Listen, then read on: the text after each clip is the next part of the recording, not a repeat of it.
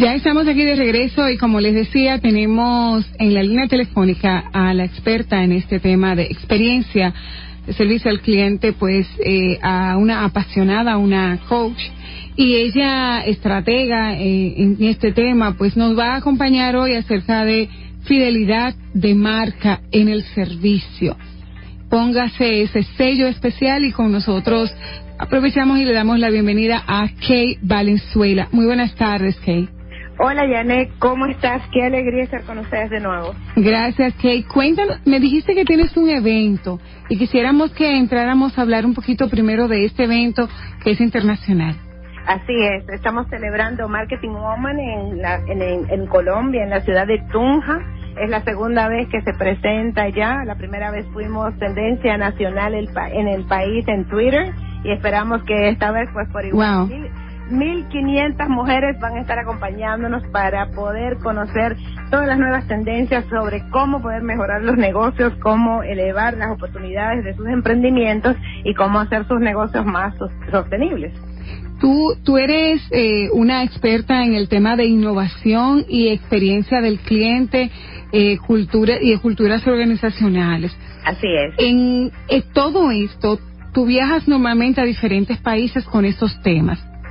Pues sí, la verdad, eh, sabes que a través de la Asociación Internacional de Servicio al Cliente Latinoamérica, que orgullosamente presido, pues tengo la oportunidad de estar participando de diferentes congresos, de diferentes, los clientes también en diferentes países también me van llamando y cuando llevamos también las certificaciones y los talleres.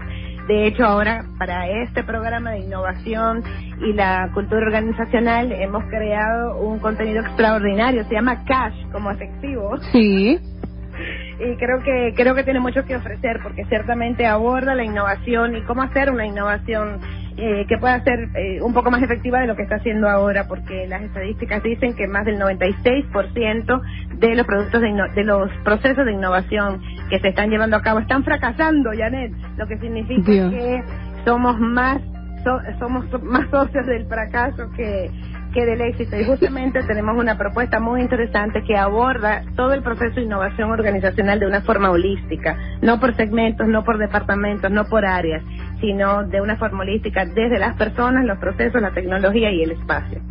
Tuvimos la semana pasada un conferencista internacional de Colombia aquí en el programa. Él hablaba de la innovación, que es un proceso como eh, que, que debe moverse en toda la organización y crearse una cultura de innovación. Es correcto. ¿Verdad? Que, que se parece un poco a lo que tú decías de, de, de ser holístico, de ser integral en este proceso.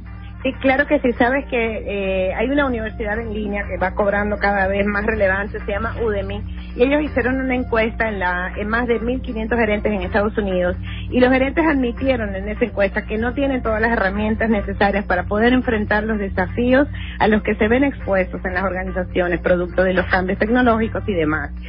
¿A dónde nos lleva eso, Janet? ¿De qué nos serviría poder instalar el mejor software posible en una organización si no tenemos las personas listas para poder eh, no solamente extraer una información eh, potencial o, puntual de, los clientes o de la forma en que se maneja la organización, sino que podamos todavía seguir innovando y seguir creando mejores oportunidades y detectar dónde están los espacios vacíos. ¿Qué pasa? Los vacíos no se detectan porque no tenemos una mentalidad de innovación.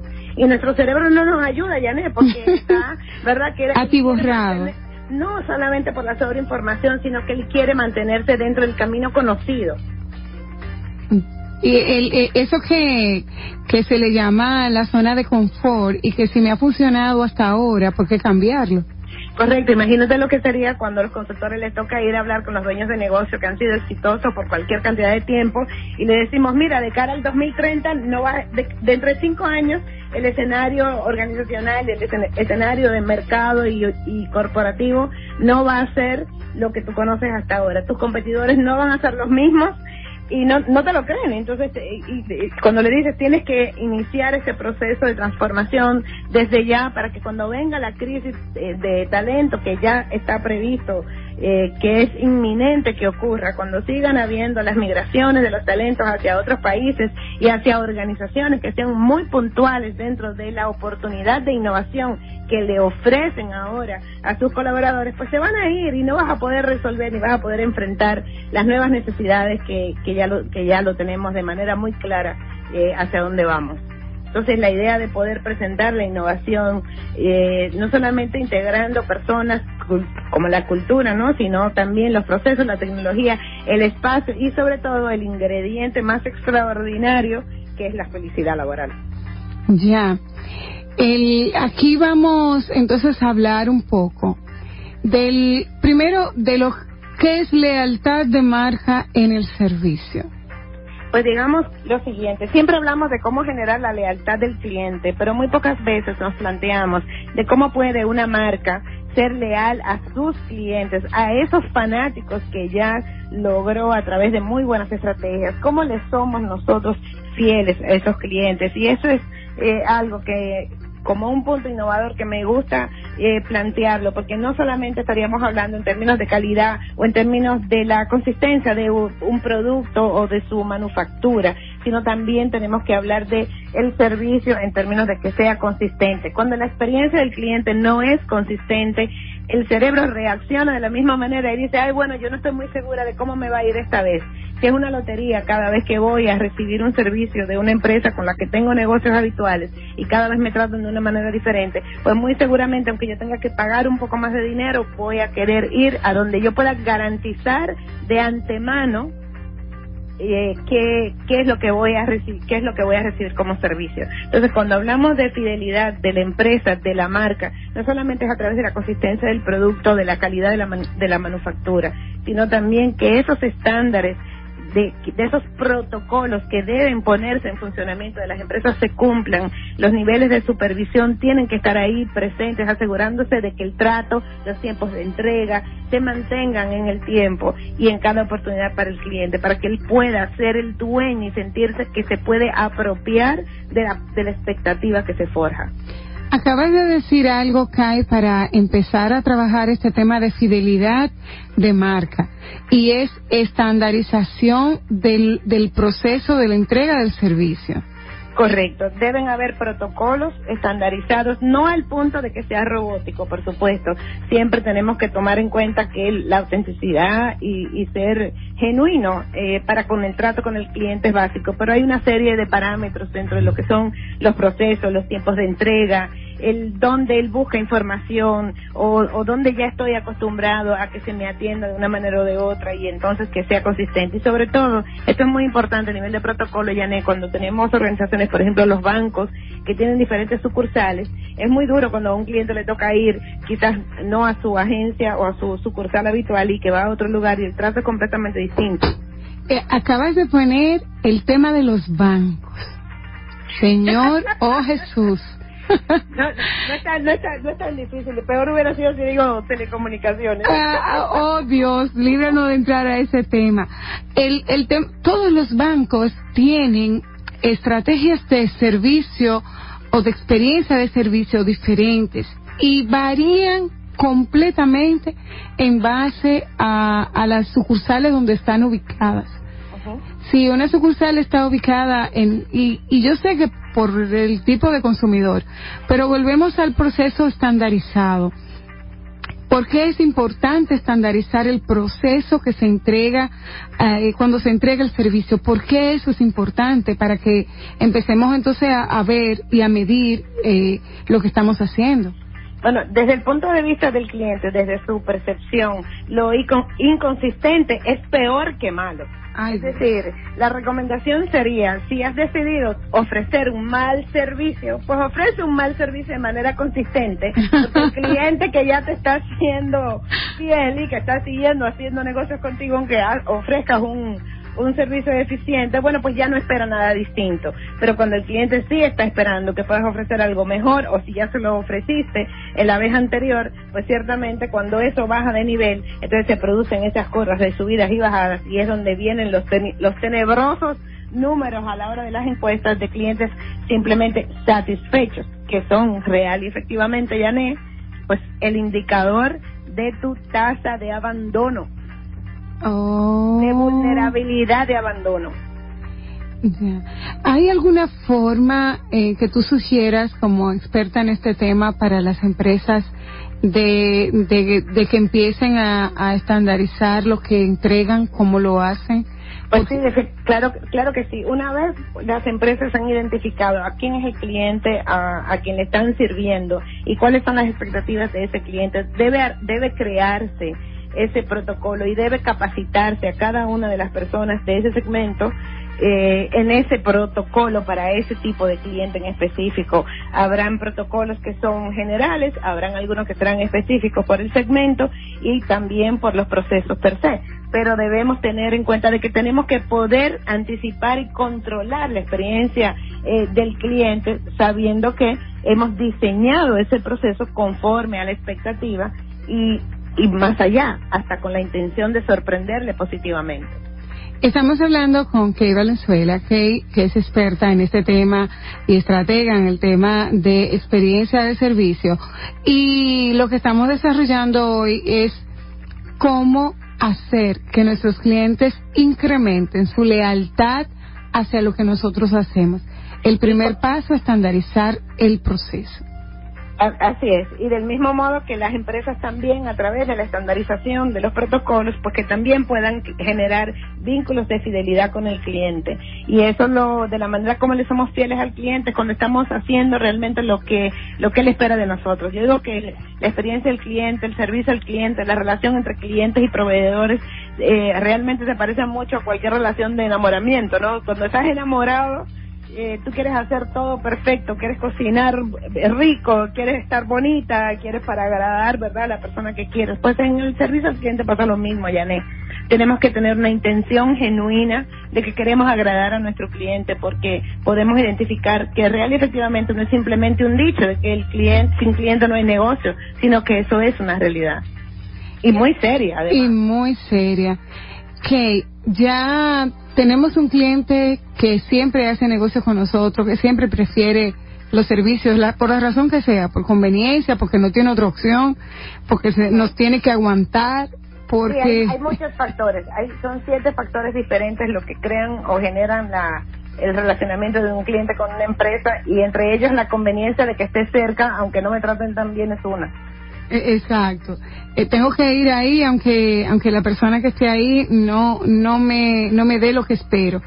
Otro otro elemento para fidelizar la marca de, de la empresa en cuanto a servicio. Bueno, lo que pasa es que dentro de los de los protocolos hay un montón de KPIs o Key Performance Sí. Indicators que son los que van a, a- lo que lo que tienes de manera muy celosa que ir eh, guardando, ¿no? De que eso se esté cumpliendo. Una vez ya tú has identificado a través de los programas de voz del cliente de qué es lo que el cliente está queriendo de ti, pues la manera de tú generar su fidelidad es haciendo justamente las cosas que él te está pidiendo, cómo te las está pidiendo, cuándo te las está pidiendo. Y eso incluso puede ser no servirle y crear un punto específico dentro de la cadena de servicio donde él pueda autoservirse. Hoy en día, por ejemplo, tenemos los chatbots y los chats eh, cada vez más de moda. Van la, la interacción con la inteligencia Sí. artificial va i- incrementando de manera importante y justamente eh, una de las ventajas que ofrece la tecnología es que tú puedes estandarizar eh, a través de ella eh, muchas de las interacciones con los clientes y ya sabemos lo que el cliente necesita en ese punto y siempre creamos esta otra eh, oportunidad. Entonces tenemos oportunidades de crear fidelización a través de la tecnología, a través de los programas de voz del cliente, a través de los protocolos, de la capacitación, a través de mantenernos dentro de un esquema de coherencia entre quienes somos, qué ofrecemos y cómo cum- cumplimos con lo que le estamos ofreciendo al cliente como promesa de marca. Tengo una reacción en redes sociales que me pregunta eh, que si eh, qué tanto impacta personalizar el servicio, hacerlo bien bien exclusivo como para cada cliente. ¿Qué tanto impacta eso en la fidelidad? Pues mira, yo pienso que de manera biológica todos queremos ser reconocidos, todos queremos ser, sentirnos queridos, esperados. Eh, agradados. Eso es algo que viene con nosotros como personas, no tiene que ver solamente con negocios. Y en función de esa característica nuestra como seres humanos, pues tener ese nivel de personalización, por, por supuesto que va a ser importantísimo. Poder recordar el nombre de un cliente. Eh, hay, hay veces que puedes asistirte, por ejemplo, si el cliente te pasa una tarjeta de crédito, tú puedes mirar en la tarjeta de crédito y decirle, llamarle por su nombre, eh, o llamarle por señor fulano, señora fulana, y que, y que la interacción, 行。Independientemente de ser algo momentáneo, que a lo mejor pueda ser repetitivo o no, o por lo menos no necesariamente con la misma persona, pero siempre existe la oportunidad de poder crear ese factor de personalización lo suficientemente agradable para que el cliente se sienta reconocido. Yo tuve una experiencia personal, eh, y valga que lo diga porque fue allá en Santiago, en, Ah, el, muy hotel, en el Hotel Odelpa. Ah, Siempre claro, lo- claro. Siempre lo menciono y, y los felicito porque la verdad que creo que ellos han hecho una grandiosa labor eh, de capacitación y sobre todo de un alto entendimiento de lo que el cliente espera. Te cuento, salía yo de mi habitación, Sí. estaba la camarera en el pasillo y ella me saluda y me dice, hola, ¿cómo está? Y yo, ay caramba, me sentí importante. Yo- Claro. se me subieron los humitos a la cabeza y yo digo, wow, ¿me conoce esta la camarera? Ya. Ay, Dios mío, pero mira qué bien, o sea, me sentí, de alguna manera yo había ido con frecuencia y pensé que ella realmente me recordaba. ¿Qué pasa? Sigo caminando, yo por supuesto, pues muy agradable, pues también respondí con el mismo tono de sorpresa y de agrado, ¿no? Cuando voy caminando, estoy esperando por el elevador y del elevador sale una persona de mantenimiento y tuvo exactamente el mismo saludo. Hola, ¿cómo está? Y fue solo la entonación, Janet, que hacía, que me hacía sentir a mí como que era una cara que ya yo conocía. Wow. O, o que él ya conocía, ¿no? Y entonces inmediatamente un breve saludo, que lo que era era apenas una inflexión de voz. Claro que ya cuando vi el de mantenimiento ya me di cuenta que era capacitación, ¿no? no me, ya no me digo, no, definitivamente, no, sigo siendo desconocida. A tu, a- o sea, a ti no, no, no te pueden engañar, porque es verdad, tú te conoces la, la Claro. estrategia, pero Claro, igual, Tan pronto lo vi, tan pronto lo vi la segunda vez, yo dije, no, eso no, eh, por mucho que me, que, que me agradaba la idea de que ella me hubiera recordado, pero igual, el sentimiento de satisfacción fue el mismo. Fue el, fue el mismo. Muy y bien. qué buena estrategia, porque de eso es que se trata. No se trata de engañar, porque a mí no me estaba engañando nadie, porque eso es simplemente una inflexión en la voz, lo que hacía la diferencia entre un saludo, ¿cómo estás? De una persona que no conozco a un hola cómo le va con la cara de que realmente me alegra verte y, ¿no? y uno siente ese dejo de culpabilidad de que quién será, no la conozco, ¿cómo se llama? Pero, pero, pero ¿qué pasaría si de repente la instrucción fuera, no, no solamente hacerle pensar a una persona que, que no conoces, que sí la conoces, qué tal si la intención fuera de que la persona sintiera que aunque no la conozco, me agrada muchísimo verla, no hubiera diferenciación. Qué, qué, qué agradable entender cómo se puede hacer fidelización de, de la marca en el servicio eh, con pequeños detalles. Y fíjate si funciona, Janet, que eso hace más de un año y te lo estoy contando y cuántas personas más lo están escuchando. Porque lo bueno se comenta y se repite y la gente lo dice con casi con la misma intensidad con que dice un mal servicio. El mal servicio tiende a propagarse rápido porque tendemos mucho a, a, a decir lo más alto. El, el caso, en el caso ya para, para ir cerrando, ok, la recomendación puntual para crear una fidelidad de marca en el servicio. Número uno, y número dos, número tres y hasta el número cien. Escucha a tu cliente. Escucha a tu cliente y actúa en consecuencia de lo que te está pidiendo. Solo eso. Principalmente en items 1, 2, 3, 4. Y no solamente escucha, actuar en consecuencia, por supuesto. Diseña esa experiencia, encuentra los comunes denominadores, ponle atención a lo que te está diciendo, identifica por qué te está comprando, por qué no te está comprando, conversa con tu cliente, inicia una conversación, te, mencionan en las redes, inicia una conversación, o sea, no esperes a que venga una queja, inicia la conversación de una manera auténtica y genuina que el cliente, que el cliente pueda sentir que a ti te interesa generar ese vínculo que por vía del agradecimiento se torna en fidelidad. Pues me encanta eh, el, la forma como cerraste, números de contactos, cómo te encontramos en las redes, cómo seguimos tus artículos, entramos a tu blog. Sí, por supuesto, pueden visitar nuestra página web www.kvalenzuela.com o la nueva que es clientia con doble y por supuesto por mi nombre en Instagram, Valenzuela, me buscan, estoy moviendo mucho la cuenta de Instagram, así que me encantaría que me siguieran por ahí, que me dejaran saber si les gustan las cosas nuevas que estamos subiendo, porque ahora con el programa de Cash eh, pues parece que, ha gustado mucho y la propuesta de innovación holística, pues por supuesto, eh, pues va con una con una gran intención de, de poder brindar muchas respuestas, Janet. Pues desearte lo mejor en este Congreso Cash que vas a tener internacional en Buenos Aires en Colombia y en Buenos Aires. Así es, y en Santo Domingo, si me invitas a Santiago, lo podemos hacer a principios de febrero. lo vamos a poner en agenda porque hay que traerte para acá. Hay mucho, mucho, mucho contenido que trabajar contigo. Me muero de ganas. Gracias por, por todo lo que compartes, por la forma como lo haces y lo fácil que es aprender de lo que sabes. Eh, Kay Valenzuela, experta en innovación, experiencia del cliente en culturas organizacionales, estuvo con nosotros. Así que ya saben cómo localizarla. Sigan en las redes sociales y déjenle saber de qué quieren que hablemos la próxima ocasión. Muchísimas gracias, Kate, por tu tiempo. Gracias a ti, Yane. Un abrazo a todos. Gracias.